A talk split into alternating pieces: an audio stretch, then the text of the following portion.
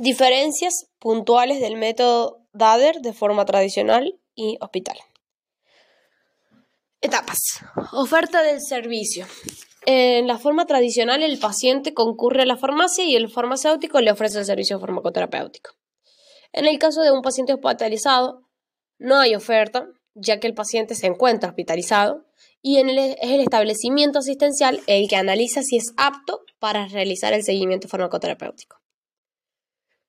En cuanto a la entrevista, en un paciente tradicional, el paciente es quien es entrevistado directamente por el farmacéutico y el paciente es la única fuente de información. En cuanto al paciente hospitalizado, la entrevista puede ser con el paciente o el cuidador, dependiendo de la situación. Por ejemplo, en caso de que el paciente sea pediátrico o paciente inconsciente, se entrevista al cuidador. Y las fuentes de información son varias. Eh, puede ser proveniente del paciente o cuidador, pase de sala, hoja de enfermería, eh, hoja de enfermería o historia clínica, e historia clínica, otros miembros del equipo de salud, como por ejemplo médicos, enfermeros, nutricionistas, psicólogos.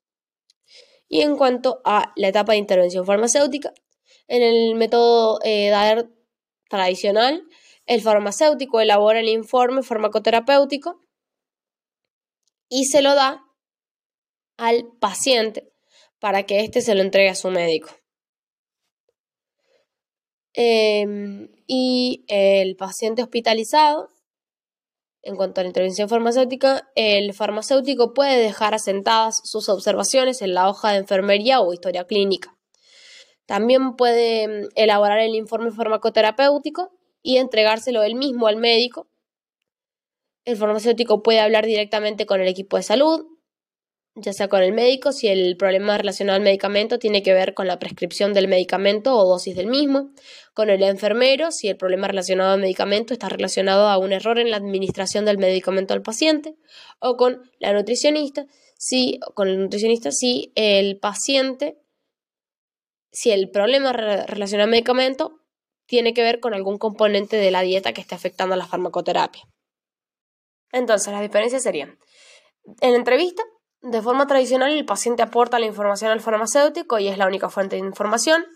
En cambio, en el hospital, si el paciente está inconsciente o es pediátrico, la fuente de información puede ser del cuidador, hoja de enfermería, historia clínica, proveniente, información proveniente de su médico, psicólogo, nutricionista. Y en la intervención farmacéutica, la forma de la, dentro de la forma tradicional, el farmacéutico elabora el informe y se lo da al paciente para que éste se lo entregue al médico. En cambio, en el hospital, el farmacéutico puede estar puede dejar asentados sus observaciones en la hoja de enfermería o en la historia clínica, o también puede entregárselo él mismo al médico. Y también hay una diferencia al inicio, en la oferta del servicio, porque lo primero que se hace es ofrecer el servicio.